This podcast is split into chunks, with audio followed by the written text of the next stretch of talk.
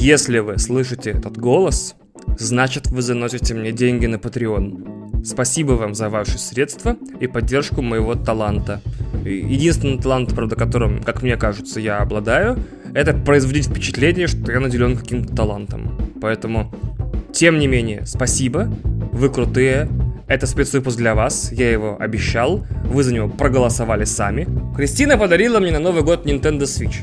И за это время, то есть за месяц, я успел поиграть в него в очередях, в туалете, э, на диване, на работе, значит, в комнате отдыха на работе, в общественном транспорте, во всяком, в метро там, например, да.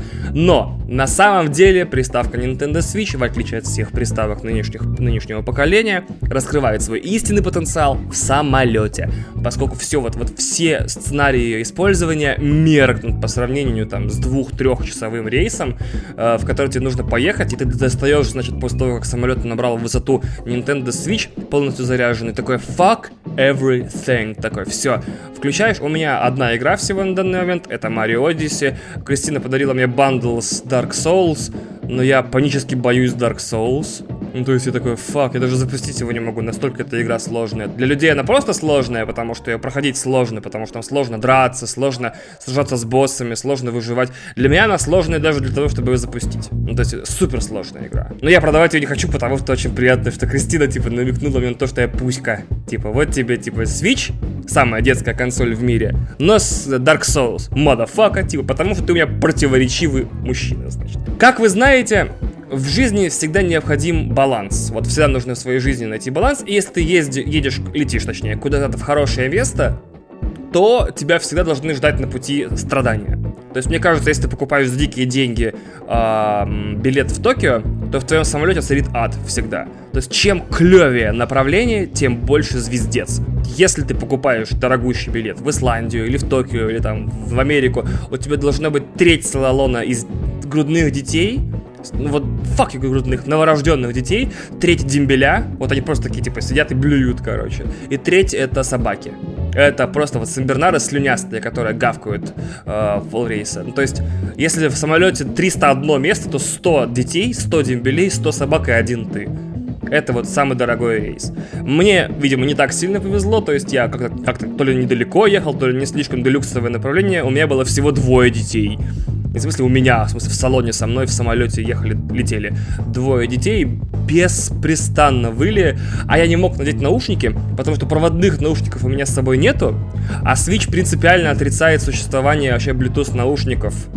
Э, по крайней мере, той модели, которую я нашел. Я нашел Beats X, Beats, Beats Beats X, и Switch такой, я не знаю, что это за говно, ты пытаешься ко мне подключить, пошел нахер. Я такой, Switch, я не хочу тащить, типа, свои наушники для PlayStation Bluetooth с собой, они большие и тяжелые. Он такой, ну и нахер иди. Я такой, Switch, я не хочу тащить проводные наушники, потому что проводные наушники это... Он такой, ну и нахер иди. Я такой, еще я не хочу, типа, играть э, со включенным звуком в самолете, потому что начнут люди поворачиваться и говнить. В итоге я играл без звука, и, наверное, я очень об этом пожалею, потому что окажется, что те королевства в Марио, которые я прошел без звука, в них была самая пиздатая музыка. Вот это будет обидно, типа, я скажу, я прошел Супер Марио Odyssey, они такие, бля, вот знаешь, вот в Metro Kingdom самая классная музыка. Я такой, а, я вот реабилитировал в самолете и играл без звука. Они такие, бля, можешь просто заново перепроходить, пошел там нахер. Но это не самое главное. Мы я подлетаем, значит, у меня рейс Москва-Инсбрук, мы подлетаем к Инсбруку, пилот такой, потум, типа, мы подлетаем к Инсбруку, э, значит, посадочка у нас по плану, потом такой, знаете, как в самолетах, типа, отличные русские пилоты, у которых языковая академия за плечами, они такие, Uh, мы подлетаем к Инсбруку, посадка произойдет по плану, никаких там проблем, температура за бортом плюс 1 градус. Plus one degree. Вот. Ну, то есть, блядь, чувак, ну ты выучи язык, а. Или давайте у вас будет второй пилот всегда разговаривать на английском. Одно и то же просто, типа, температура за бортом 1 градус, мы прибываем по расписанию, все будет замечательно. What the fuck, чуваки, серьезно. Я, конечно, очень странный человек требовать от, от людей, которые всю жизнь учились летать на стальной хуйне, которая наверняка 100% летает только потому, что все находящиеся в салоне и в кабине люди верят в то, что она может летать, и забыли выучить язык. Типа, и учились, типа, управлять этим, блядь, каким-то чудесным средством, перемещающим людей со, со скоростью звука, но забыли выключ, выучить язык. я такой, типа, вы пидоры. Нет, спасибо каждому пилоту за то, что он, типа, научился летать и научился английскому. Потому что, представляете, типа, если... Э, если пилот делает объявление, и у него идеальный английский, ты понимаешь, что, скорее всего, он учил английский вместо того, чтобы учиться летать. То есть, ну, те часы, которые он потратит на летную практику, тратил, типа, на изучение языка, и ты такой, фак, то есть ты садишься в самолет, и он такой, а, дорогие, ты самый, меня зовут так-то, так-то, наш рейс совершается там в компании такой-то, он приведен туда-то, и вот он такой, dear passengers, we're gonna... И ты такой, а, фак, он знает английский, типа, фак, мы, нам пиздец, нам пиздец, он знает английский, он наверняка учил, блядь, его не по приложению, а ходил на курсы и пропускал учебу, блядь, нет, я в этот самолет не сяду, все, fuck you. Отдельный шатаут, кстати, помимо пилотов, которые учились летать, хочется сделать Куджи подкасту. Куджи подкаст крутой. Я просто, у меня, у меня глаза начали выпадать к, третьему э, часу игры в Mario Odyssey, и я воткнул подкасты, которые у меня были скачаны, и послушал несколько выпусков. Куджи подкаст, вы великолепны. Мне очень нравится, как вы, типа, приобрели, собственно, ну, не знаю, красивое слово, traction или прям Э, ближе к десятому выпуску. Скорее всего, с моим подкастом абсолютно та же самая херня случилась, потому что первый выпуск я писал, типа, а что делать, надо пиздеть, что-то говорить, а темы какие-то составлять, а к, эм, может быть, к 15 ну, нет, не к 15 ну, к 13-14 выпуску я вообще понял, как, как я хочу писаться, как мне самому нравится писаться, как мне нравится э, слушать себя, когда я пишусь. И, наверное, у них примерно та же самая история случилась, потому что я первые три выпуска послушал, такой, ебать вы хмыри. А сейчас послушал дальше, такие, господи, великолепные люди, счастья вам и здоровья. Даже, в общем-то, не страшно, что когда новый выпуск «Один дома» выходит, он там на втором, на третьем месте, потому что первое место комедии занимает Куджи. Куджи вы тапчан.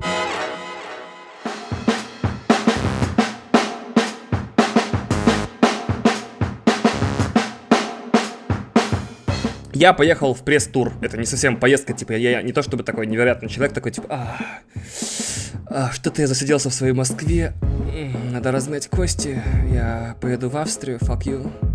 И просто берешь такой, не приходишь на работу, босс пишет такой, типа, ты где? Я такой, в самолете. Он такой, в смысле в самолете? Я такой, пока мы делаем. И вот и все. Нет, нет, к сожалению, это все было не так, ну или к радости, черт его знает. Я просто поехал в пресс-тур Пресс-тур — это когда, значит, какая-то большая фирма или большое ведомство собирают журналистов, покупает им билеты, размещение в гостиницах, питаль, питание, и с какой-то целью, значит, их собирают на какой-то территории, после чего ждет от них реакции. В блогах своих, там, в СМИ, в подведомственных территориях. И э, меня пригласило непосредственно Министерство туризма Тироля. Тироль — это часть Австрии. Я не знаю, используется ли слово провинция или земля, но вот это типа штат. Блять, если люди сейчас слушают меня, которые знают географию, они такие, ебать, ты дегенерат. Это называется клёфле. Я такой, блять, точно это клёфле. И когда нам прислали на всем участникам этого пресс-тура э, на электронную почту программу, я был сильно удивлен. Во-первых, э, мы едем в горы, но мы не будем кататься на лыжах или на сноубордах. Не будем. Только санки. Только санки. И все мероприятие выглядит, как будто, короче, нас собираются раскормить и убить в конце. Санями по голове. Потому что на нормальном языке катание на санках с горы называется табоганинг. Или табаганинг. Или табоган. Или табаган. Как угодно. Мне нравится слово табаганинг. И особенно мне нравится слово табаганир, как тот, кто катается на санках. Я его, может быть, сам придумал, скорее всего, я его сам придумал. Но мне нравится, как оно звучит. Ты кто? Я табаганир. Как вот буканир, знаете, вот тот, кто... буканир это тот, кто катается на букане. Нет, а расписание выглядит так. Мы едим, потом мы катаемся на санках. Мы еще немного катаемся на санках, потом едим. Еще немного санок, еды, еда, санки, санки, еда, еда, санки санки, сон. И так три дня. И нас, значит, я когда прилетел и уже коснулся земли в аэропорту, блядь, слово такое клевое, типа тачдаун. Но в русский, типа, вот никак его не включить. Такой, я затачдаунился. Ну что это, блядь, такое? Ну пиздец. Русский, вот не люблю русский. Не люблю русский из-за его вот этого неумения в себя встраивать новые слова быстро. Потому что когда ты вот говоришь кому-нибудь, типа, я приземлился в Инсбруке, это как раз-таки э, главный город Тироля, а в русском ты говоришь, я приземлился в Тироле. Ну, блядь, в смысле, ты инопланетянин, что ли? И там меня уже ждала часть журналистской группы, это британка, это голландка, и Полька. И вот мы втроем, вчетвером даже, ждали еще семерых, и, короче, или шестерых, и вот еле-еле дождались, и мы обсуждали, что как, и нас привезли в первый отель. А отель располагается в Медрац городе, который находится, в свою очередь, в долине. И долина это такая штука, чтобы вы знали, которая с двух сторон окружена горами. И ты приезжаешь туда, вселяешься в отель, и первым делом я побежал проверять, значит, выходят ли окна моего отеля в горы. Фак, е выходит. То есть я прям первым делом дропнул сумку, даже не разуваясь, через весь номер топ-топ-топ, открываю балкон, типа, ну-ка твою мать, сейчас я все проверю, открываю горы, такой, фак, е. И причем горы такие, которые ты видишь обычно в обоинах для рабочих столов или для мобильных телефонов. Это такой снежок, снежок, снежок, потом камни, потом немножко камней, потом, значит, снежок еще немножко, потом деревья, потом такая отвесная скала, потом снег, потом вообще облако, блядь, закрывает всю верхнюю часть. И ты такой, типа, yeah. ну, то есть прям супер гора, вот, the гора. И меня вот удивительно, что я жил 11 лет в городе Апатита, который находится в 20 километрах от гор под названием Хибины, которые считаются, типа, самыми старыми горами на Земле. Но в основном, типа, администрация района считает, что горы в горы не надо возить туристов, и не надо на них, с них съезжать на лыжах и сноубордах. Их нужно взрывать и разрабатывать на породу. Ну, удачи, в общем-то, администрация Апатита Кировского района. Я о них вспоминать, пожалуй, лишний раз не буду. Но мне просто казалось, что за 11 лет жизни с постоянным видом на горы, на гору, на горы, я как-то к ним привык. Типа, горами меня не удивишь. И каково же было мое удивление, когда я понял, что а вот Альпы это типа натурально горы. И вот чувак, который с нами тоже ездил, он не журналист, он пиарщик. Он из э, Бельгии, по-моему. Он сказал, вот я однажды вышел э, утром из палатки на высоте 5000 в Гималаях, и вот типа туман был снизу, то есть я не видел ничего ниже 4000 метров. Все снизу было отрезано, и только вот 8-километровые пики он видел гор. И вот это, говорит, было вообще жопа, как, насколько красиво. Средний пик в Тироле это 3 3500 тысяч рублей. 3700 самый крупный пик, я его не видел, он где-то в глубинах, в глубинах спрятан.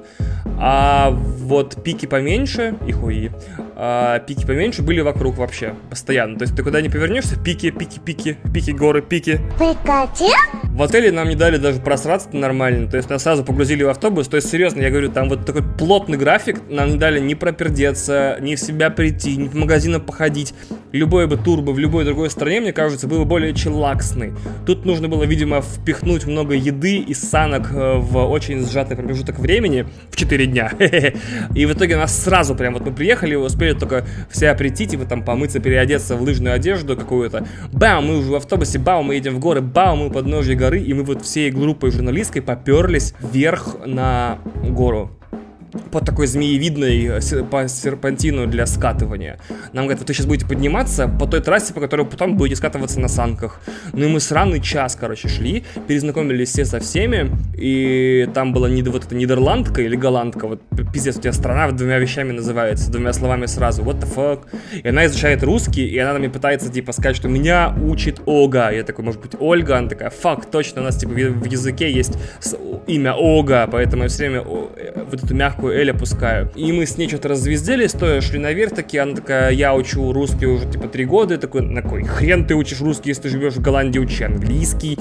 Или она такая, я знаю английский, я такой, ну учи, я не знаю, what the fuck, учи любой язык, кроме русского, зачем тебе русский? Она такая, мне очень нравится. Я у вас была, я начинаю перечислять, типа, в Москве, в Питере, в Новосибирске, в каком-то там, типа, Екатеринбурге, потом поехал в какую-то Тверь, дверь там и так далее. Я такой, фак, ты была, типа, в, в большем количестве русских городов, чем был я.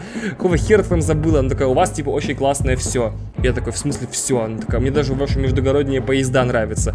Я такой, фак, то есть, понимаете, я, типа, супер-пупер русофоб и стесняюсь всего вот этого проявления русской культуры. Э, последних лет 50 этих вот подъездов наших зашморганных, а, значит, а, наших многоэтажек, этих уродских, серых, наших плацкартных поездов с пятками в коридоре. А потом вдруг мне, вот, значит, э, молодая голландка, и, по-моему, там 24-25, говорит, типа, да ну, это все супер кьют, супер осом, и у нас такого нет, а у вас такое есть. И я даже не знаю, как ей на это ответить, сказать, типа, это за зашквары говно, и люди не должны так жить, жить. А она такая, да ну, бля, по-моему, вообще офигенно. И я говорю, а что смотрела из русского кино? Она говорит, знаете, типа, я, я решила посмотреть российское кино, и к нам, значит, в кинотеатр в, в Амстердаме приехала «Иди и смотри» и «Солярис». И мы пошли, типа, всей моей группы изучения русского языка на «Иди и смотри» и «Солярис». Посмотрели мы русского кино, я такой... Говорю, записывай в телефон, типа, irony of faith. Или с легким паром. Она такая, в смысле, как это, что в смысле с легким паром? Я говорю, типа, ну, очень странно делать выводы о русском кино по Солярису Тарковского. И по идее, смотри, вы, наверное, знаете, о чем я говорю, да? Супер страшный фильм про войну, где очень много смертей, слез и надрыва. И, значит, и Солярис Тарковского, который, наверное, вообще не нужно объяснять, что за фильм. Я говорю, скачай «Иронию судьбы». Это типа the, the definitive Russian movie experience, потому что мы переживаем этот experience каждый год 31 декабря. И мы рассказали, я рассказал ей всю историю «Иронии судьбы», которую вы могли слышать в выпуске под названием «Татарская скотобойня». И она очень смеялась, и мы поднялись наверх, и там, короче, вот мы зашли в хит.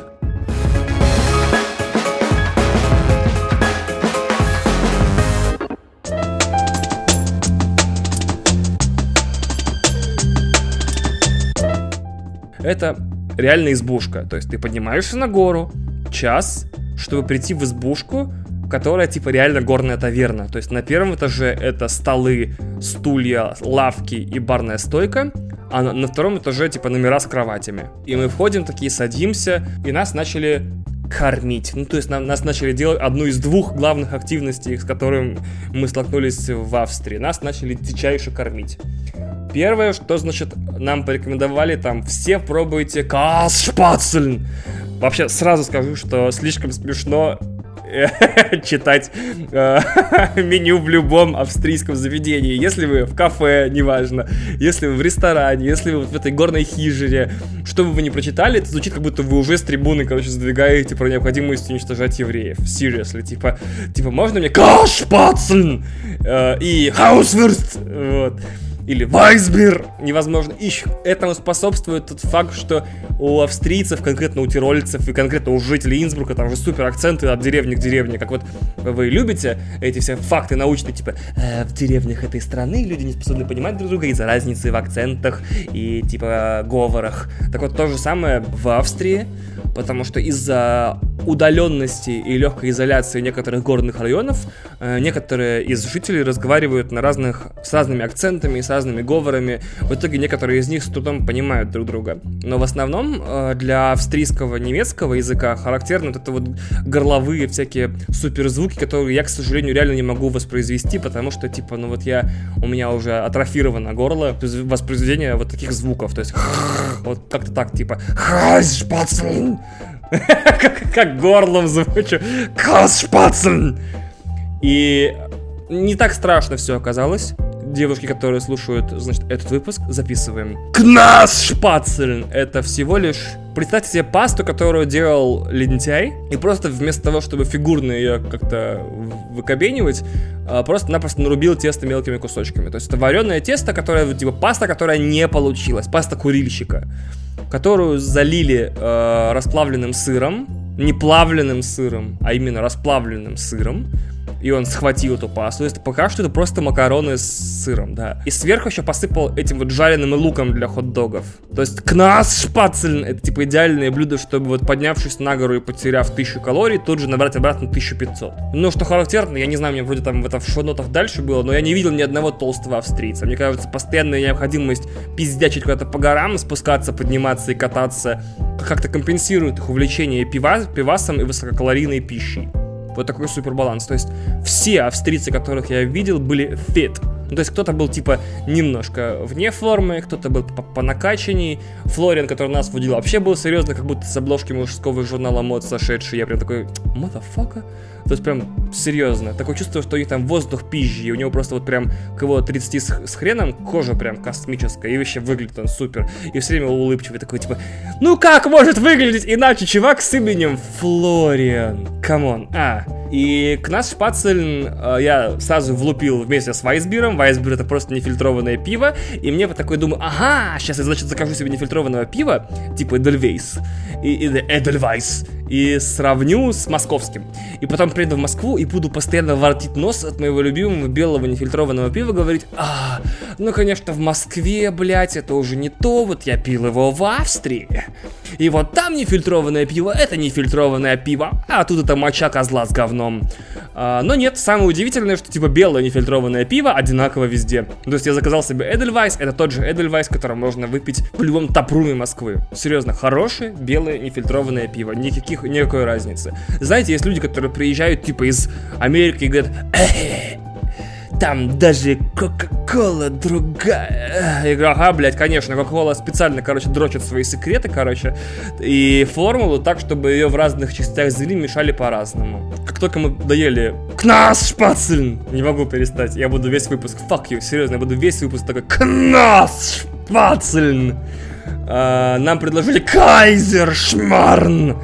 Вот прям, я серьезно, если я сейчас скажу, что следующее блюдо называлось Вульфенштайн, вы даже в это поверите, наверное. Как вы поняли, кнас шпацель это просто паста курильщика, с сыром и жареным луком, то есть совершенно несложное блюдо, которое, скорее всего, типа придумал какой-нибудь по легенде. Ну, это не легенда, как факт, мне кажется, что это придумал муж, у которого жена уехала по делам в командировку, и он такой, а, дома есть, типа, мук тесто, жар... лук э, и, типа, сыр, ну, что-то нужно из этого, типа, сделать. И, видимо, когда он делал тесто, у него сначала получился кайзершмарн. Это переводится как королевский омлет. Это всего лишь блины, в которых слишком много яиц. Не в они такие, мы блины, мы любим решать дерьмо. В том смысле, что блины, которые слишком воздушные, их подают вот даже не блинами, не в блинной форме, а рваными на части. Сразу с э, яблочным соусом, там, с э, сладким соусом каким-то карамельным и так далее. То есть ты берешь супер блин, который вот биф, блин на стероидах уже разорванный в клочья, вилкой вот так прокалываешь, э, макаешь в то, что там тебе по вкусу и ешь. Я смог съесть один кусочек кай кайзер шмарна перед тем, как я понял, что я никогда в жизни больше ничего не смогу есть. Настолько это прям сытное дерьмо. У них там все очень сытное. То есть даже вот эти, знаете, легенды о европейских порциях. Типа в Европе тебе, блядь, приносят, как будто тебе собираются накормить ноубой. Или на... В Европе путают порции на восьмерых и на одного человека.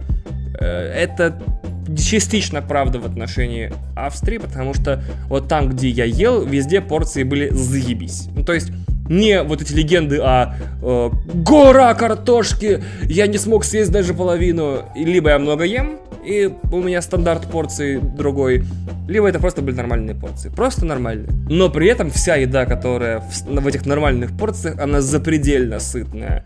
Ну вот они мало заебываются на том, чтобы еда выглядела классно, потому что вот мало что оттуда было типа инстаграм-френдли.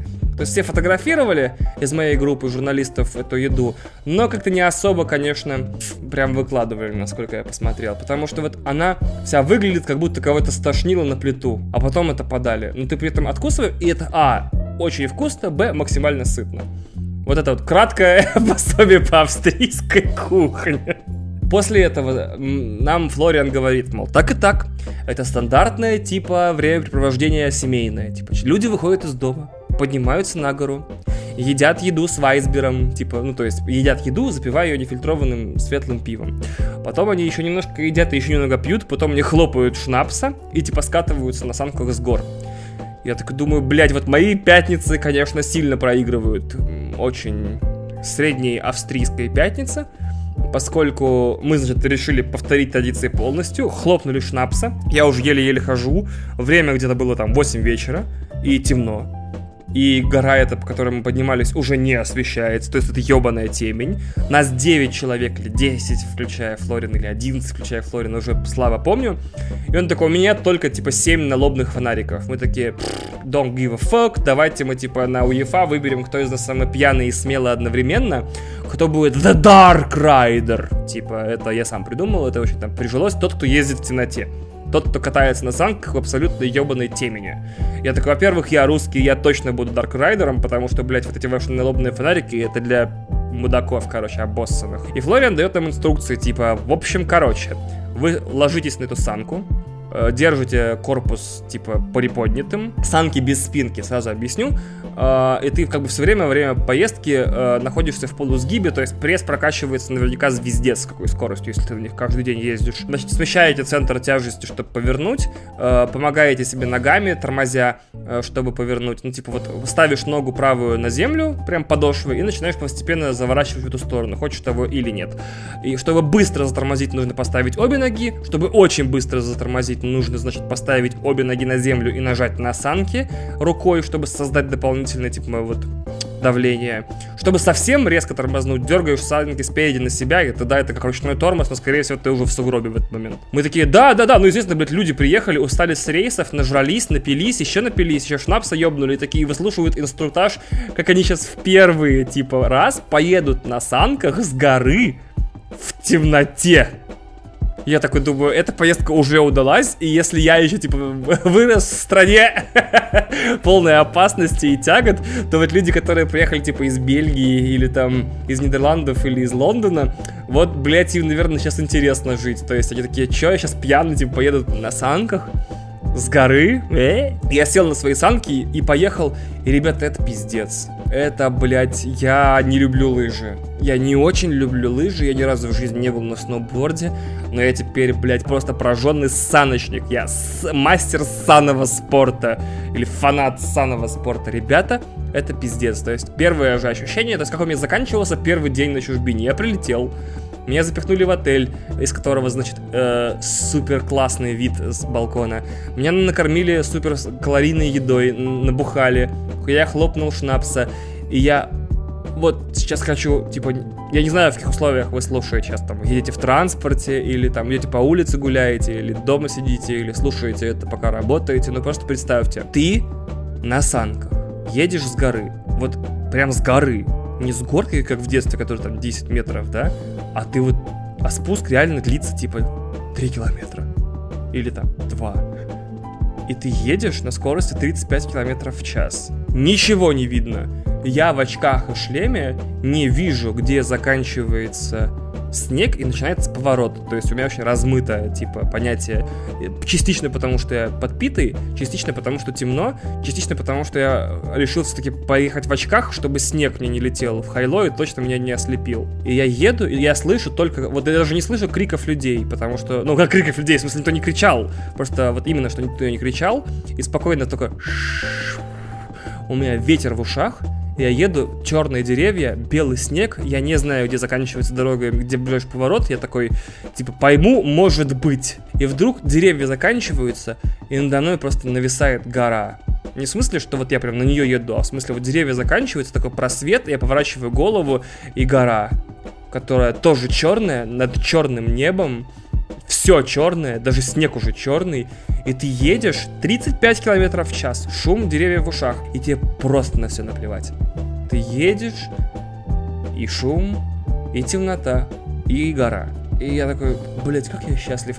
И я в какой-то момент подумал, что, как а вдруг сейчас я не справлюсь с управлением, пизданусь, и как-то головой, типа, в дерево улечу и сдохну. И, наверное, типа, я такой, э, когда вот святой Павел меня призовет, я, правда, не верующий, будут проблемы с этим.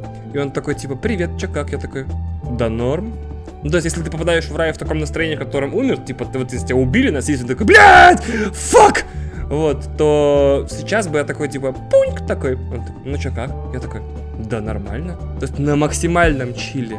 Потому что вот с э, московским ритмом жизни, с кучей дел, со всей этой сранью, я вдруг понял, что вот только в эту секунду, когда темно, когда гора, когда шум ветра в ушах, несмотря на шлем, и полная супер-пупер темень и снег, я что-то такой, «А, супер изменение с природой, тотальная нирвана, типа конец огня.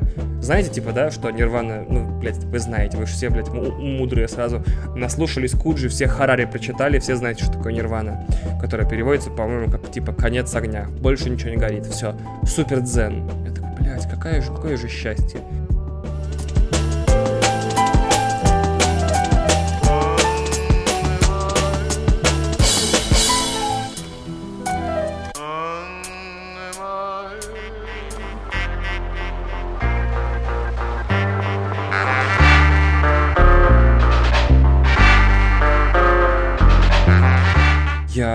Скатился и такой говорю, бляха, чуваки, это просто охуенно. Мы вернулись в отель, я вырубился как сука, потому что, ну, серьезно, я очень устал, я подпил, я подъел, я пережил невероятные э, супер-пупер эмоции на санках и вырубился, как, как ребенок, серьезно, я пришел такой, все. И начался второй день. Второй день начался очень бодро. Ну, прям супер бодро. Нас, опять же, только мы проснулись, мы позавтракали, нас пуф, прухнули в автобус, как будто мы заложники, нас просто перемещают из места в место. Или мы политические преступники, или нас разыскивают. Вот прям пуф, автобус закрывают, увезли в какие-то горы, высадили около подъемника, подняли в них и так говорят, это типа Мелани Батковский. И смейтесь, у нее реально фамилия Батковский, но пишется B-A-T, Батковский, а не Батковский, не Жопковский у нее фамилия. И типа чувак по имени Готфрид, и причем она э, чемпион мира по санному спорту. Не смейтесь, это правда смешно, но я не хочу над этим шутить. А он, типа, ее инструктор. И они такие, короче, все, чему вчера научил вас Флориан, это за лупом. Я такой, чё? Все, чему вас вчера учили, это сань, на санках нужно кататься как прошки. Я такой, я вас внимательно слушаю. Типа, значит, во-первых, не крутим башкой, не двигаем телом без надобности. Я такой, чекет. Потому что э, сани реагируют на смещение центра тяжести, особенно те, которые мы дали, но в первый день мы вот ночью ездили на э, деревянных, а в этот раз мы дали спортивные, то есть супер сталь, короче, кожа, просто супер пафосные санки. Вот насколько санки могут быть классными, вот эти были такие классные. Э, как будто Ламборгини санок нам дали. И они такие говорят, есть еще несколько методов поворота. Если ты хочешь, типа, аккуратно войти в поворот, просто перекати, типа, центр тяжести в ту сторону, в которую поворачиваешь. И такой, чекет. Если ты хочешь повернуть уже там под более острым углом, просто выстави руку э, в сторону и назад. Рука создаст тормозящий маневр и типа красивый шлейф из снега, и ты начнешь, поворачивать в ту сторону, которую ты выставил руку. Я такой, чекет.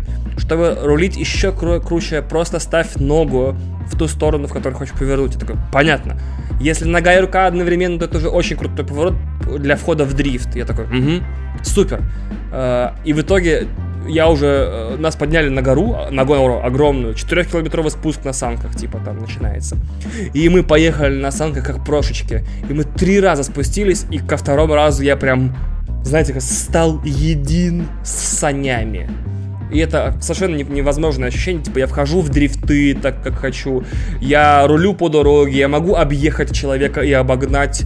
Э, чего я, например, вот реально не могу сделать на велике. На велике я теряюсь, начинаю паниковать. На лыжах я теряюсь, начинаю паниковать. На санках я такой, я прям понимаю, как это дерьмо работает. То есть я знаю, как мне отставить руку так, чтобы повернуть. Я знаю, как мне отставить ногу и под каким углом я буду заходить. Я знаю, что мне нужно сбросить скорость там, за столько-то метров до поворота, чтобы не влететь в снег. Это не значит, тем не менее, что я не, на не переворачивался как сволочь. Потому что вот, типа, начался второй день, э, и вот к этому моменту мы уже спустились четыре раза. То есть вот первый раз ночью и три раза еще прям с горы. То есть мы спускались на подъемник обратно, спускались на подъемник обратно. Четыре раза. К этому моменту я уже инвалид. Я уже инвалид. Вот Кристина увидела меня приехавшим, я был покрыт гематомами. Like, не а, синяками, гематомами. И у меня, типа, на обратном рейсе еще с поясницей что-то было, потому что э, трек, э, по которому мы спускались, треки, по которым мы спускались, иногда были такие с колдобинами, и мне очень с колдобинами везло, типа, я на одной из них подпрыгивал, взлетал в воздух и приземлялся сразу в следующую, и она служила для меня еще большим трамплином. И у меня есть куча футажа с GoPro, с которой я ездил на, на лбу, где я так, э, э, э, э, э, блядь, сука, твою мать! Вот. Я получился бенгер. Е, е, е, бля, сука, твою мать! Вот. В итоге я со сжатой челюстью, которая ноет уже через минуту, минуту катания вот такого со сжатыми челюстями, с отбитой поясницей, с отбитыми ногами, потому что уже синяки на них начинают прям чувствоваться, а, значит, с холодными руками, там, с полными ботинками снега, все равно счастлив как мразь, понимаете?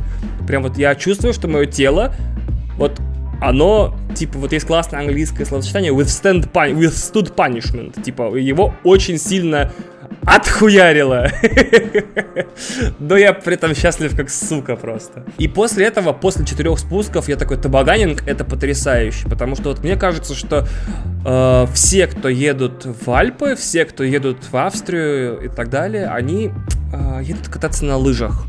это круто и здорово, то есть наверняка за 4 дня можно научиться неплохо там кататься на лыжах, но наверняка там кто-то едет кататься на сноуборде, и наверняка там за неделю или даже за меньше, может даже за день можно научиться стоять и скатываться на сноуборде. Но есть санки. Санки это Блять, в натуре круто, ребят. Вот мне кажется, мы сильно недооценивали санки все как цивилизация вот до этого момента. И вот о, нас 10 блогеров, журналистов и пиарщиков привезли специально, чтобы развенчать все мифы о санках, чтобы мы несли типа, миссию санного спорта. Хотя это прикольно, типа, если я соберу компанию своих друзей, такой, чуваки, го Австрия, они такие, да, конечно, берут все лыжи и сноуборды и скатываются с одних склонов, а я такой, как чмошник, короче, на санках рядом с ними в километре слева по специальному треку для санок скатываюсь. Ну, то есть либо все катаются на санках, либо никто. Неудивительно, что все треки, на которых мы были, практически, очень редко, типа, были заняты кучей людей. Там был там иногда дети, иногда взрослые, почти все пьяные. Вот, но при этом э, парадоксально было много людей на каждом треке, которые вот этой скандинавской ходьбой поднимались вверх. А, да, минутка про скандинавскую ходьбу типа, да? Вы видели, да, этих в городе бабушек, которые в спортивных костюмах с лыжными палками ходят? Так вот, официальное заявление, это все параша конячья, потому что нет смысла заниматься этой хуйней, если ты не идешь, типа, э, с уклоном вверх. Вообще никакого. Потому что если ты идешь по ровной земле, наверняка по, ну, по равнине, э, без уклона, то никаких палок тебе нахуй не вкрысилось.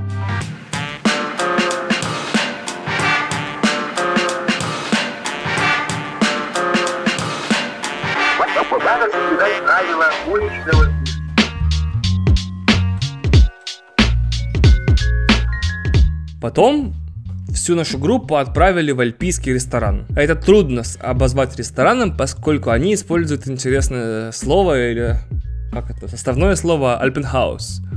Это обязательно домик, расположенный где-то в горах или вот рядом с пикой. И с хуем. Блять, тупая шутка, пиздец. А, который одновременно считается типа таверной, то есть там можно зайти и поесть, и одновременно там есть типа rooms на втором этаже, то есть ты можешь туда и вселиться, если хочешь. То есть если ты заряжаешь какой-то тур по горам, то ты перемещаешься, как правило, от такого Альпенхауса до другого Альпенхауса. Потом, поскольку в каждом из них ты можешь там поночевать и поесть, и отдохнуть, и зачилить. И нас привезли в Альпенхаус, который э, я название не запомнил, я уточню, наверное из которого открывался, ну вот, типа, вот я там много видел пейзажей горных, вот этот пейзаж был прям пипец пейзаж. Ну, то есть прям, э, вот прям открыточное дерьмо. Там даже телефонная оптика не справлялась, а камеру я не хотел вести, потому что боялся где-нибудь время катания разбить. А, и ты смотришь на это и понимаешь, что вот, у тебя нет возможности это зафиксировать, иначе кроме как запомнить, потому что даже фотографии в том или ином смысле типа не донесут весь кайф того, что ты видишь. Потому что там как, как бы смешиваются все и звуки, и запахи, и цвет, который все равно в фотографии будет не такой. И я такой думаю, ёб твою мать, типа, насколько же моя память, ну, подведет меня в этот момент. Ну, то есть, знаете, бывает такое, что случаются моменты в жизни, которые крутые, ты хочешь запомнить каждый, и ты так сильно напрягаешься, что в итоге ты не можешь вспомнить через день ничего. Типа так у меня было с концертом на Nine Nails в 2007 году. Я пришел такой, ёб твою мать, огромный зал. Это был Ледовый, да, Ледовый. Вот, короче, прям это питерский огромный зал, это моя любимая группа. Я в фан-зоне, Трент Резнера, Рили там в 10 метрах от меня. Я такой, запоминай это дерьмо, запоминай, блядь, смотри, запоминай. И я уже на следующий день не помнил ничего. Я такой, блядь, блядь, как это работает, как работает память. Я продолжил, э, значит, смотреть их чудесную-чудесную народную австрийскую кухню. Я такой говорю, вот я Каспацель попробовал, теперь давайте я попробую Хаусвюрст. И хаусвюрст это всего лишь жареная сосиска особым образом на гриле, которую подавали с... Э, как ее зовут-то, господи? Sauerkraut! Я такой, ну слава богу, хоть Sauerkraut попробую. И тут у меня случился, короче, совершенно невероятный э, переворот, э, как это, смена парадигмы. Все сейчас говорят в своих странных подкастах словосочетание когнитивный диссонанс. Э, я бы с этим, конечно, как-то особо боролся с помощью огнемета, например, или гранат. Потому что, ну, блядь, серьезно, и я очень много подкастов слушаю, и каждый раз, когда я слышу словосочетание э, когнитивный диссонанс, примерно типа в 10-20% случаев оно лексически уместно. Ну, то есть когнитивный диссонанс — это типа несовпадение ожидаемого с результатом. Это базис для любых шуток и вообще всего юмора. То есть, когда ты ожидаешь э, развязку событий одну, в истории, которую тебе рассказывают, или в ситуации, которую тебе рассказывают, а получается другая. То есть анекдоты все строятся на эффекте когнитивного диссонанса. Ты ожидал, что будет одно, а на другое мозг такой ха-ха, и все. То есть смех — это нервная реакция мозга на несовпадение ожидаемого с результатом. Вот и все. Вот и все, представляете? Мы смеемся, потому что мы, э, типа, модели предиктивные мозга работают э, одним образом, а результат получается другой. Он такой, ага, господи, what the fuck? Смех это очень сильное удивление. У меня там случилась смена парадигмы, потому что, э, хотя, наверное, это тоже сейчас придут, короче, супер э, лексические профессора и такие, вообще-то смена парадигмы это когда меняются типа, условия взаимодействия внутри системы. Или вот правила функционирования каких-то языковых или вообще любых систем. А у тебя ничего не сменилось. Ну, короче, мне подали сосиску с тушеной э, квашеной капустой и картошкой с жареным луком. Жареной.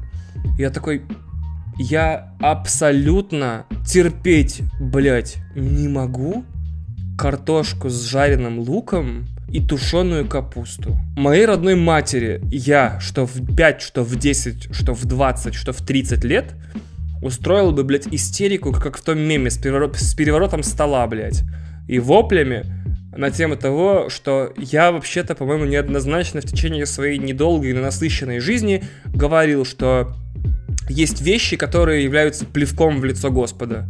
Это тушеная капуста и лук жареный в жареном картофеле, блядь. Или просто лук в жареном картофеле. Потому что те люди, которые это придумали, они наверняка типа агенты сатаны. Они такие, а что если мы начнем, блядь, не знаю, тушить капусту? И сатана такой, прекрасная идея.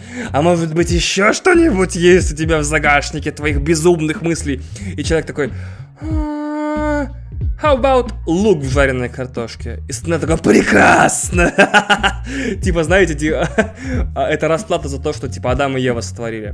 Они такие, вы яблоко, чего там, блядь, раздора, я не помню, яблоко. Плод знаний вкусили? Все, пизда вам, теперь лук в картошке. Они такие, да какого, сука, хуя? Надеюсь, за последние три минуты стало понятно, насколько сильно я ненавижу это дерьмо. Но почему?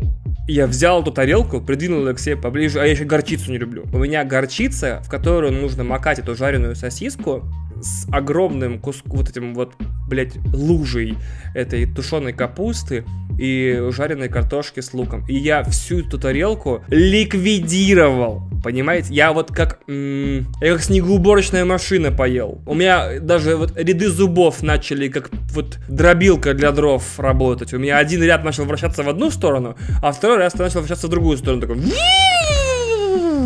я прям так поел. И вот я до сих пор не могу понять, это типа дело в воздухе, дело типа в нервном возбуждении от путешествия, в пейзаже, или в том, что ты на чужбине готов жрать любую хуйню, которую ты типа ненавидишь дома. Ну то есть люди наверняка приезжают в Индию и такие, о, ебать, давай возьмем э, пакетик э, жареных тараканов. Берут, отскабливают, короче, начинают есть, такие, а, охуенно, но они же не приезжают потом домой, и не начинают по кухням ловить тараканов и жрать их. Там же в ресторане я столкнулся с тем, что, о чем Винс Вега предупреждал в бессмертном фильме «Криминальное чтиво». Потому что я повернулся к очаровательной, значит, ну, изящно состарившейся, э, вот, хорошее слово, изящно состарившейся, изящно постаревший. Ну вот, короче говоря, представляете, вот есть такой возраст, в котором, типа, вот обычно русские женщины напоминают, типа, колобков в бесформенных пальто бесцветных с этими платочками. И это, конечно, не тема для злорадства моего какого-то, это скорее тема, которую нужно с нашим правительством и со всеми властимущими обсудить, почему у нас, типа, женщина, женщина, женщина, бубух, короче, бесформенное нечто в платочке неизвестного цвета в земляном пальто и в сапожках, совершенно, как бы, э, существо, не напоминающее ни мужчину, ни женщину. А приезжаешь в европейскую страну, вот как я в этом случае, и ты видишь женщин этого же возраста, которая выглядит like fantastic. То есть она такая, вот она светлая, в том смысле, что светловолосая, у нее, у нее есть морщины на лице, да. Она выглядит так, как будто она может сейчас стать на лыжи и проебавший 10 километров. Конечно. Конечно, она такая, я в топе, и улыбается еще при этом. И глаза у нее улыбаются, потому что русские не улыбаются глазами, русские улыбаются ртом, блядь. Я ей говорю, мол, Hauswurst mit sauerkraut? Она такая, о, такой милый, типа, немецкий у тебя, блядь, как у троечника. Я такой, ну ты удивишься, у меня три по немецкому в универе, да. И говорю, типа, американо? Она такая, а? Я такой, ну, американо кофе. Они такие, чего? И тут, блядь, как Винс Вега предупреждал, что вот э, Royal with cheese и вся эта херня. Короче говоря, мы, скорее всего, единственная страна в галактике, которая называет кофе вот это вот с водой, вот эспрессо, разведенный водой, американо. Потому что я во всех заведениях Австрии, точнее Тироля, сталкивался с тем, что никто не знает, что такое американо. Мне пришлось на пальцах объяснять, что это вот шот эспрессо, экспресс. О, что ты сказал экспрессо? Господи, сейчас я сейчас все свои пледжи с Патреона позабирают, что это шот эспрессо, разведенный кипятком, и они такие, Ферлингер кофе? Я такой, чего? Пришлось лезть мне теперь в Google и смотреть, э, что они имеют в виду, и такие, да, оказывается, типа, Ферлингер это называется на немецком, типа длинный кофе, удлиненный, ну, это действительно просто кофе, которого больше, по факту. То есть это эспрессо, которого вот не хватало американцам. Мне такие, можно, блядь, по-нормальному налить. И разводили его кипятком. Хрен знает, почему это американо. Я рассказал, рассказал им дежурную шутку про то, что несколько лет назад нас его пытались назвать россияно. Все очень смеялись. История России во всем ее великолепии пользуется успехом среди иностранцев. Но самый сюрприз меня ждал, когда вот между вот этим вот рестораном с невероятным видом, и опять же это отвратительно, потому что я типа веду подкаст, и я типа должен вам описывать это как-то более показательно, но я просто могу говорить, это был охуенный вид, возможно, один из лучших видов, которые я видел в жизни, и я умру, скорее всего, никогда не увидев ничего красивее. Э, то есть, если бы был видеоблогером, я бы там махал камерами, там, посмотрите, какая это красота, господи, а, да! и там были бы врезки такие, типа, блять, вот эти мои нелюбимые, да, типа, какая красота, из, или из какого-то фильма фраза красота, типа, какая красотень, а, блять, из этого, из... Я бы такой, типа, если бы я был видеоблогером, я бы такой, итак, я в горах, смотрите, как здесь красиво. И такая врезка из Ивана Васильевича меняет профессию, типа, лепота! И нахуй, блядь, я бы сразу бы застрелился, потому что вот, когда твои руки вмонтируют в видео отрезок из советского фильма, у тебя должны отбирать лицензию на монтаж. Тебе вот компания Adobe просто удаленно ревокает лицензию, лицензию, и ты больше не можешь запустить премьеру. Ты такой, чё? Чё? Я такой, алло, Adobe, но у меня ведь проблема, я вроде заплатил, они такие, не-не-не, нахуй, мы все видели. Мы все, блядь, видели. Мы видели, как ты только что своими руками вставил фрагменты советского фильма в ролик в 2019 году. Нет, все, мы ревокаем ключ, пошел ты в пизду. Нахуй, нет. М-м. Я такой, ну ведь я заплатил, они такие, нас это ебет мало. Видишь, там вот ты читал, ты читал лицензионное соглашение? Я такой, нет. Они такие, пункт 485, 1542. Угу. При попытке, блядь, вставить э, отрывок из советского фильма в монтаж, мы забираем ключ.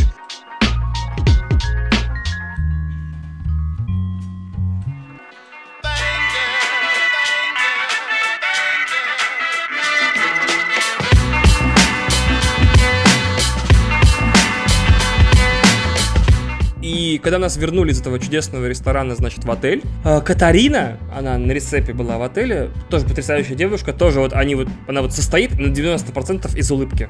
Вот, блядь, все европейцы, которых я видел, вне зависимости от того, чем они занимались, продавали ли билеты, продавали ли скипасы на подъемнике, работали ли на подъемнике, просто скатывались, поднимались, ходили по городу, они все на 90% состоят из улыбки. И это, блядь, тупо, потому что вам, скорее всего, до меня это рассказывало 500 тысяч человек о том, что, типа, европейцы много улыбаются, они приветливые, и, и они такие, ха-ха-ха, как дела?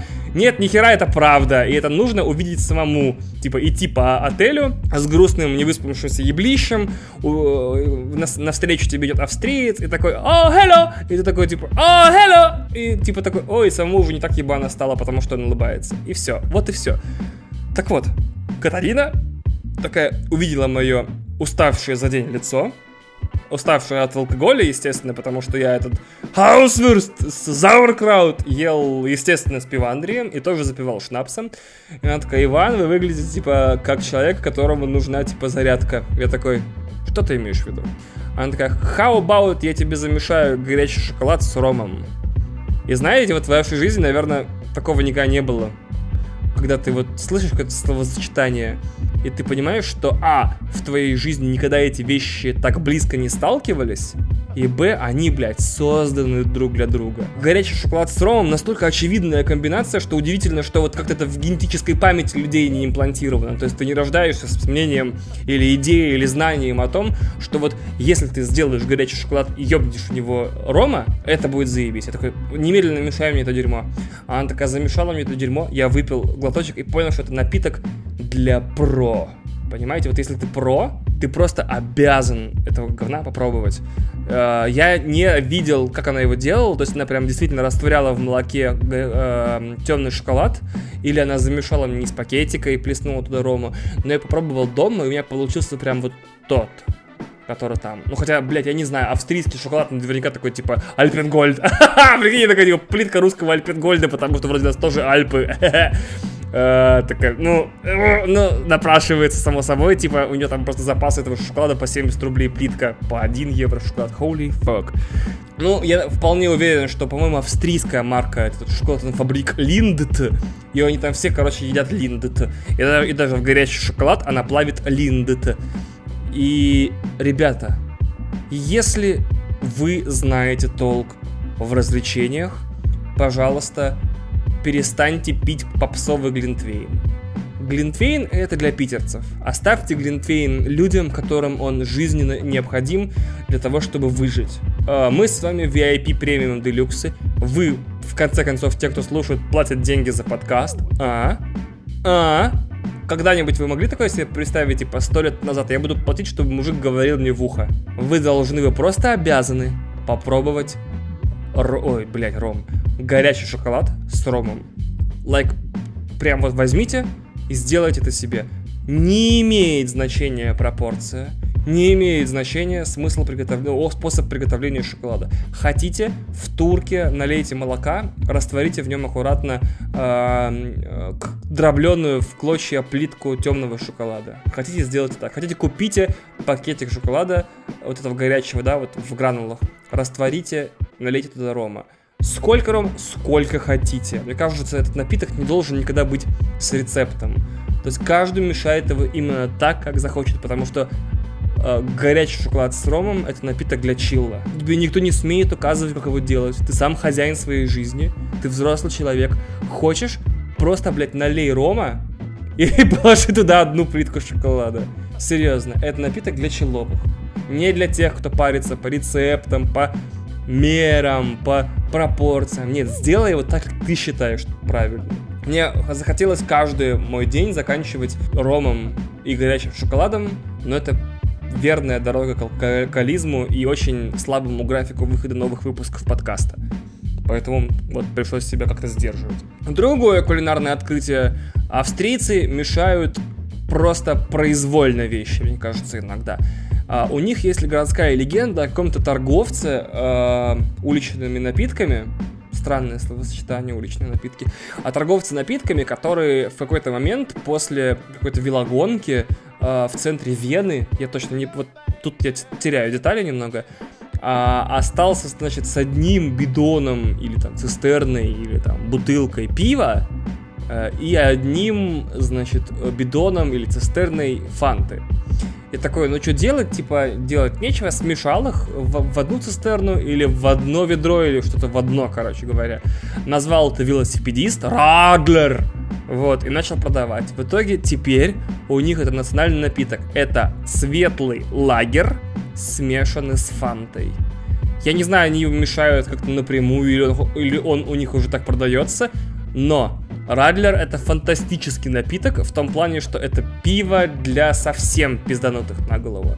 То есть, если ты совсем перекрытый, ты пьешь Радлер. То есть, ты прям вот берешь, смешиваешь половину пива, половину фанты, и первый стакан кажется тебе лучшим напитком на земле. А со второго ты уже понимаешь, что это была плохая идея, наверное, и над этим ты блюешь потому что, наверное, организм просто не в состоянии выдержать вот такую комбинацию а, адского говна. Я больше одного Радлера за вечер не пил, потому что у меня полное ощущение, что реально вот второй стакан в меня просто не поместится. Не знаю почему. Есть еще темный Радлер, типа темный Радлер, Дункель Радлер, Дункель по-немецки темный, то есть Дункель Радлер.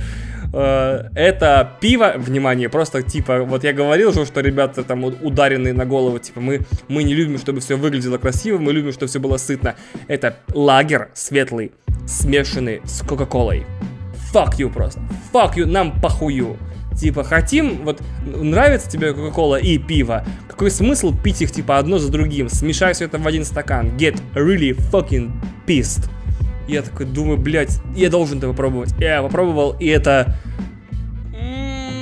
Ну, в общем, типа, хорошее начало для хорошей вечеринки. Но, допустим, строить весь свой вечер на том, чтобы пить Радлер или темный Радлер, я бы не стал. Потому что я, я прям вот уверен, что с третьего ты уже в три струи блюешь. И дело не в э, алкоголе, а в том, что он просто супер газированный и супер одновременно и сладкий, и пьянящий. Это какой-то кошмар будет, серьезно. И, в принципе, в течение всей поездки Флориан обращался с нами как с детьми. Знаете, это прям вот э, удивительная херня. Типа, он все время следил за тем... Вот я в один момент поразило. Мы должны были с одной локации соскочить и на автобусе ехать целый час в другую.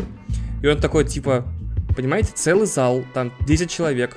Они, им всем там за 25, самому младшему, по-моему, 24 или 23, э, самому старшему там 30 с хреном, там 39 мужику было, по-моему. И, типа, он говорит, типа, вот мы сейчас поедем на автобус, и все, все, все, все сходите в туалет. Я такой, я последний раз что-то подобное слышал, типа, на школьной экскурсии. То есть как так можно-то? А потом вдруг понимаю, что серьезно, если ты собираешь 10 взрослых в одном месте, они, особенно в горах, наверное, они начинают, начинают вести себя как школьная экскурсия, потому что они начинают разбредаться, фотографировать что-то, тыкать пальцами в стену, там, ссать по углам, я не знаю, пиздить себя салфетки, я не знаю, что-то еще.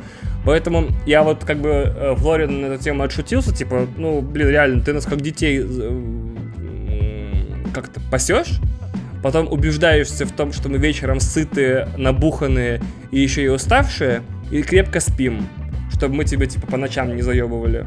И еще было очень трогательно, там было три чеха, которые приехали с чешского телеканала, и они вечно бегали со своей съемочной аппаратурой, и что-то там подснимали, снимали, бегали, носились, всех вечно задерживали, или все начинали кататься без них, или ехать куда-то без них, они потом на машине отдельно добирались.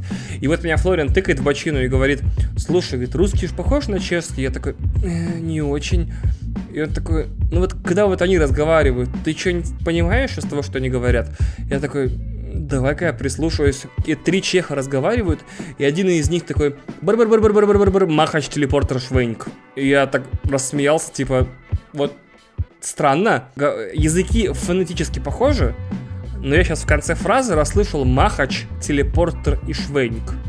И мне что-то так эти три слова показались крутым, что я сразу понял, что я так спешл назову этот. Прям... Что бы это ни значило, господи, если вы знаете чешский, и вам кажется, что вы знаете, какие именно слова я воспринял как махач телепортер швеньк, и при этом вы еще Patreon, пожалуйста, напишите мне. Было будет очень приятно. Помимо Радлера, там пьют еще Шивассер. Я сначала случайно почитал Шитвассер, и думал, что дерьмовая вода, что ли. А потом понял, что это Шивассер, это какая-то ягода начинается на Ши, а дальше Вассер вода очень тупой напиток. Это типа смесь малинового сиропа и типа минеральной воды. На вкус абсолютно, вот где бы я его не заказывал, я типа хотел проверить качество шивасера тут и там, не хватает везде сиропа, то есть есть еле-еле привкус малины. Но почему-то прям национальная гордость, и в магазинах утверждают они, я-то в магазинах не был, нас ни разу даже в город не отпустили. Я не видел ни одного магазина инсбрукского, кроме вот duty free в аэропорту.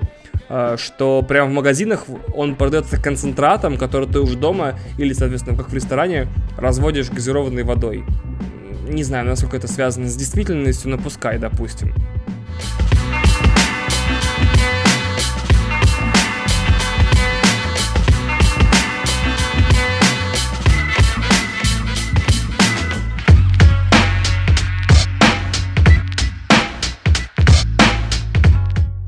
Потом, значит, на третий день нас отправили на олимпийский стадион для скелетона. Нас привезли в какое-то странное место, где были странные формы дома, и мы стоим такие и слышим вот раз в минуту такое при этом, типа, Флориан где-то задерживается, нас никто не встречает, реально сидят, в общем, 8 журналистов и такие слушают раз в минуту. Вших, ну и, естественно, мы, не, будут, не будь журналистами, поперлись куда-то вглубь этой конструкции, и оказалось, что это олимпийский трек для скелетона. То есть там люди на скорости примерно 130 км в час ездят на санках. То есть если мы ездили как бы с более-менее нормальной скоростью, вот эти психопаты полностью перекрытые. И нас там встретил тренер по табаганингу, точнее уже получается по скелетону и по э, бобслею и по всем вот этим супер крутым олимпийским санным видам спорта, который нам долго рассказывал про историю этих сооружений. Я уже такой скучаю, потому что, пипец, я, как, я так привык за первые два дня жрать и кататься на санках, что все эти экскурсии, короче, меня очень сильно не зацепили. Поэтому я только важное сейчас. Во-первых, там на стадионе есть большой монитор, э, показывающий типа заезд каждого участника. И там в день, когда мы были там, были квалификационные заезды для какого-то чемпионата то ли Европы, то ли мира, который там будет через какое-то время. Так вот, там был спе... на этом табло есть фамилия текущего гонщика, ну как, Сан... Санника, санных дел мастера, чувака, который едет на санках. И я там увидел сло- словака по имени Томаш Писко. И я подумал, что я хочу быть Томашем Писко в следующей жизни. Или, по крайней мере, взять себе прозвище или псевдоним. Ну, может быть, он был Томас. Но мне показалось, что Томаш должен быть. Томаш Писко. Хотя, блядь, скорее всего, он еще и Пишко. Нет, похер, ты Томас Писко. Вот, все. Теперь я Томас Писко. Так и перепишу подкаст на себя. Томаш Писко или Томас Писко. И второе, чувак говорит, мол, прикиньте, когда вот люди едут на скелетонах, это такие суперсанки, они прям супер минималистичны, там две лыжни и просто прокладка, э, на которой ты лежишь. Когда ты едешь на нем, то ради аэродинамики тебе нельзя поднимать голову. Из-за того, что если ты поднимешь голову и будешь смотреть вперед, у тебя нарушится течение воздуха и тебя затормозит. Ну, то есть ты будешь ехать медленнее, чем если бы ты смотрел вверх. То есть получается, когда люди на этом говне катаются 130 км в час по ледяным трубам, они не смотрят вперед. К тому же они как бы смотрят как- как-то вот вверх и ориентируются по наклонам саней, потому что сани всегда сами себя держат типа в этом, и телом помогают поворачивать. Они, они типа знают трек, как он выглядит, где повороты, приблизительно знают, где начинать э, телом двигать и так далее. Чтобы еще было понятней, ты не знаешь, что у тебя впереди. То есть, если на треке вот он обвалится, например, ты этого не увидишь, потому что ты смотришь вверх. Ты смотришь вот в ледяной потолок. Он на очень высокой скорости. То есть ты не знаешь, что у тебя впереди. Только шум вокруг, типа, да. Э, ты можешь расслабиться только на прямых участках, но они долго не длятся. И когда тебе нужно войти в поворот какой-то, тебе приходится напрягать все тело. Вот прям все тело, каждую мышцу, чтобы, типа, сдвинуть центр тяжести и вместе с санями э, грамотно войти в угол. Я не могу представить себе лучшую метафору жизни. Дикая скорость, ничего не видно впереди, на поворотах нужно очень сильно напрягаться, расслабиться можно на прямых участках, но они долго не длятся. Это, блядь, жизнь, серьезно. Самый э, спорт больше всего похож на жизнь. Потом нас заставили менять отель, потому что была договоренность, что мы в одном отеле живем чуть-чуть, а потом идем, типа, в другой отель пробовать. И нас отвезли в биоотель под названием Графенаст. Можете загуглить, это, наверное, вам интересно, я не знаю. И я такой еду и думаю, такой, а биоотель это что? И почему-то единственное, что я додумался, это что биоотель это отель, который настолько защищает, значит, э, окружающую среду, что там ебано с электричеством, хуевенький Wi-Fi, плохо смывает туалет, и из душа вода еле-еле капает. Все, чтобы сберечь наши, значит, австрийские деревья. И как же я, блядь, был не удивлен, когда это оказалось правдой. Не то, чтобы первый наш отель Ауенхоф был какой-то супер крутой. Блять, я веду себя как, как въебистое говно на этом, на TripAdvisor, который, о, блядь, что-то я в коридоре не видел слонов, блядь, и фламинго, две звезды, блядь. Я как похититель ароматов такой, 0 из 10, блядь, вонючая шмонька. Нет, все отели были одинаково хороши, просто Графинаст создан для ситуации, когда тебе 90-е пора умирать. Понимаете, я при... вселился в комнатушку, она маленькая, при этом она, блядь, стоит 200 евро в день, я посмотрел на сайте.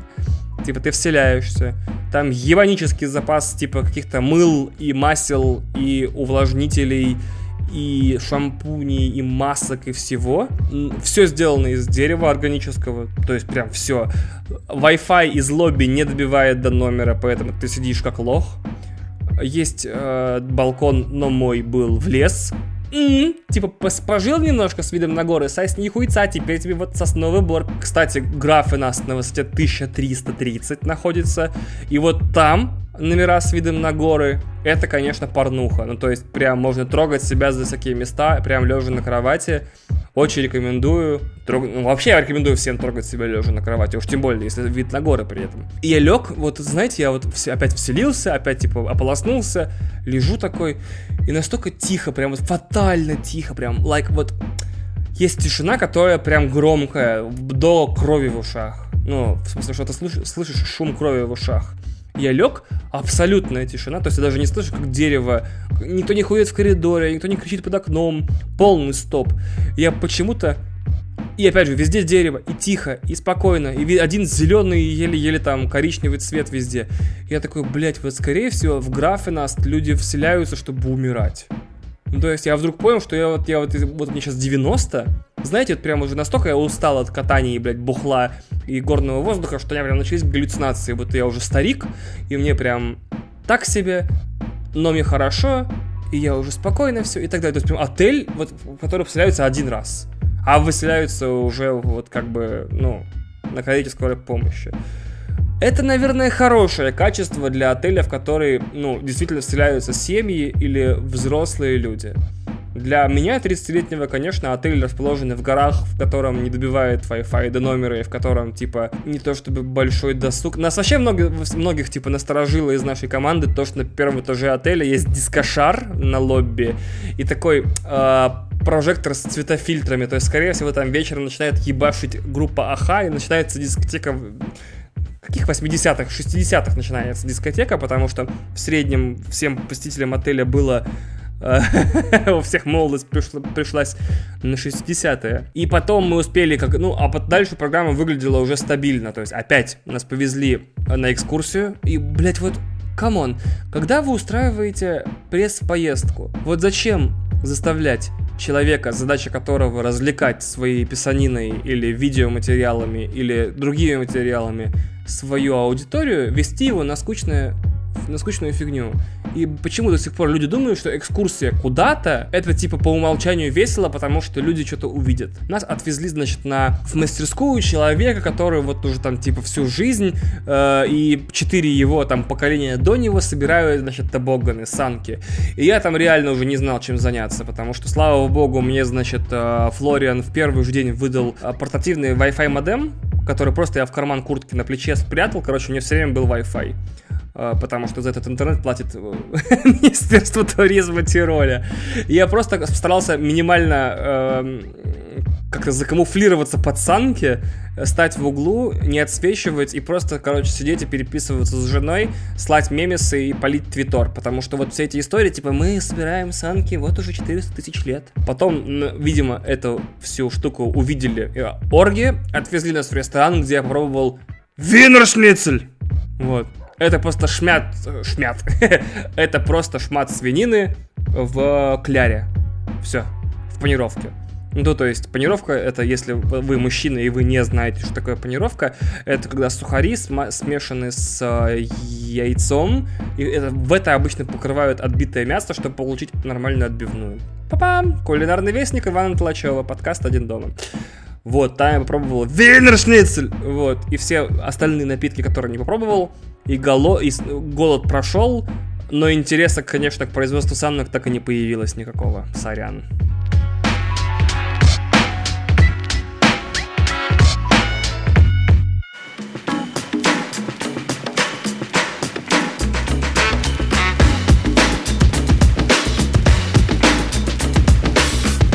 Там же, значит, в тем же днем мы покатались по ночному треку, освещенному фонарями. И это, конечно, супер топчик.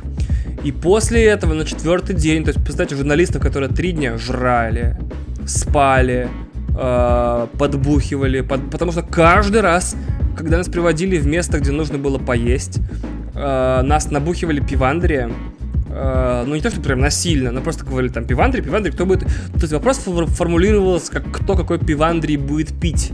Не кто что будет пить, а типа вот давайте сразу, короче, вдарим по пивасику. И каждый вечер, каждый э, ужин заканчивался еще шотами э, шнапса, причем даже иногда не одним. Потому что, потому что. Плюс еще мы приезжаем в отель, и там на баре нам говорят, типа, что будете? А, я такой, джин-тоник, наверное. Нам мешают джин-тоник, не вот этот джин-тоник из банки, а как бы, типа, бифитер с нормальным тоником человеческим, холодным, со льдом, с лимоном или слаймом и все. То есть прям нормальный джин-тоник, который топовый, который прям приятно пить и который горчит именно так, как должен. Ну, это прям фантастика, конечно. Джин-тоник — напиток богов просто. Как будто боженька нассал тебе на язык. И после этого набуханные э, мы все время ложимся спать. И так каждый раз. То есть катаешься ночью пьяный по освещенному треку, хохот дикий, все ездят, все кайф. Так вот, после этого всего, после трех дней катания, бухлишка, еды, нас типа привезли на э, к Хехер Хаус.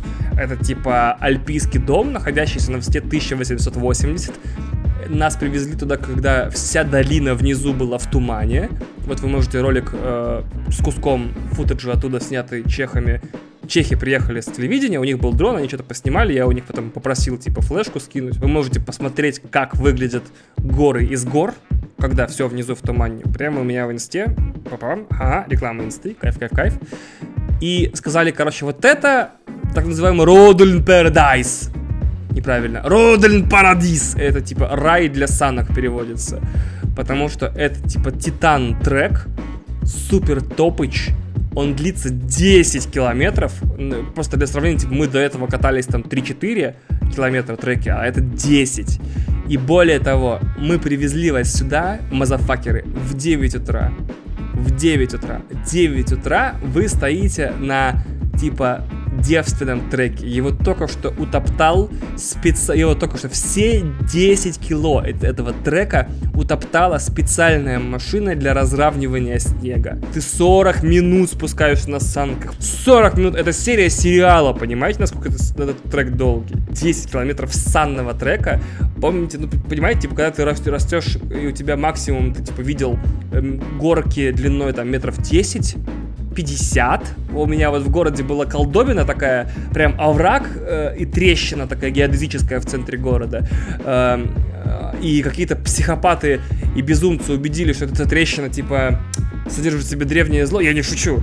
Вот Ковдор есть такой город на севере России, и там, в центре города, есть такой тупой овраг. Он очень большой, и власти города, какие-то сумасшедшие, убедили, что этот овраг, типа, содержит нечистую силу, и туда еще в этот овраг церковь пизданули. В этот овраг скатывается автомобильная дорога, которую каждую зиму 20 с лишним лет заливают э, льдом, и, а вверх э, оформляют в виде символа наступающего года. То есть я еще помню, когда эта горка начиналась с тигра, это 98 год был, по-моему, сейчас не вспомню. Короче, 50-метровая горка, по которой дети скатываются на санках, врезаются друг в друга, примерно от э, 10 до 100 травм в каждый зимний сезон, выбитые глаза, сломанные руки, стандартный набор. Короче, север России, блядь, for you.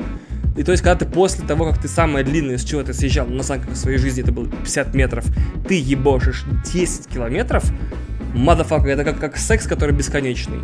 Это просто вот как вот ты, вот, вот я даже не знаю, это как когда тебе дарят э, бутылку мартини 10-литровую, я не знаю, когда тебе дарят все приставки и э, проектор на стену 4К. То есть это как будто удовольствие, которое вот никогда не кончится. И это было как знаете, проходить Last of Us впервые. Вот сейчас классные сравнения пойдут. Когда с каждым поворотом ты не чуть-чуть горюешь от того, что меньше осталось ехать. Потому что по времени нам уже пора было, типа, днем в аэропорт всем ехать. И еще обидно было потому, что с каждым поворотом этого трека ты ближе обратно к России. Да, это абсолютная правда.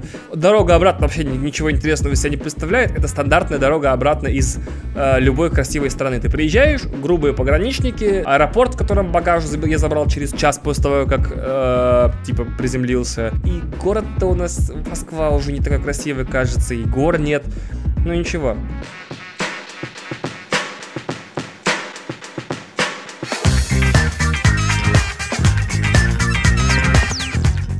Классный выпуск получился. В общем, спасибо, что поддерживаете меня на Патреоне. Вы самые лучшие патроны, на которых я мог мечтать. Выпуск получился длинный, надеюсь, вы под него зачилили. Следующий выпуск будет про что-нибудь еще более крутое. Спасибо, что послушали. Самого вам заебического времяпрепровождения. Пока.